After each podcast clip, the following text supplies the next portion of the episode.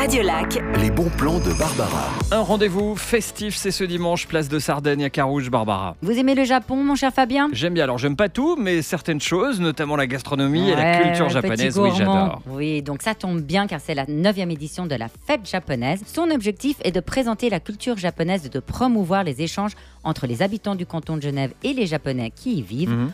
En guise de décoration sur la place, nous pourrons admirer les koinobori. Vous savez ce que c'est? Absolument pas. Ce sont des banderoles de carpe en tissu qui Oh. volent au vent. Très J'ai joli. j'ai c'est- vu ça tout récemment Mais du côté oui. de Berne, c'est très joli effectivement. Une fête euh, plutôt particulière hein, cette année, on peut le dire. Oui, car en mai dernier, le Japon est entré dans l'ère Reiwa, nouvelle ère impériale avec le sacre du prince héritier Naruhito. Ce sera donc la première fois que la fête japonaise aura lieu sous l'égide du nouvel empereur. Alors quel est le programme? On rappelle que c'est euh, ce dimanche, ça débute à 11h. Il y a quatre scènes avec de nombreuses animations pour tous, je vous en cite quelques-unes, de la danse folklorique, des concerts de tambour, de flûte et de chansons japonaises, une démonstration d'aïkido et d'habillage de kimono, une introduction au que C'est ce quoi le, Ah oui. rakongo C'est un art japonais du conte humoristique.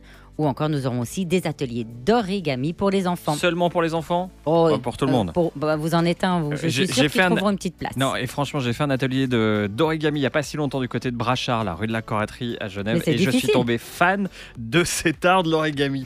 Euh, on va donc pouvoir pratiquer donc toutes ces autres choses aussi à découvrir à l'occasion de cette neuvième édition de la fête japonaise. C'est donc ce week-end, c'est dimanche à Carouge, place de Sardaigne à partir de 11h. Toutes les infos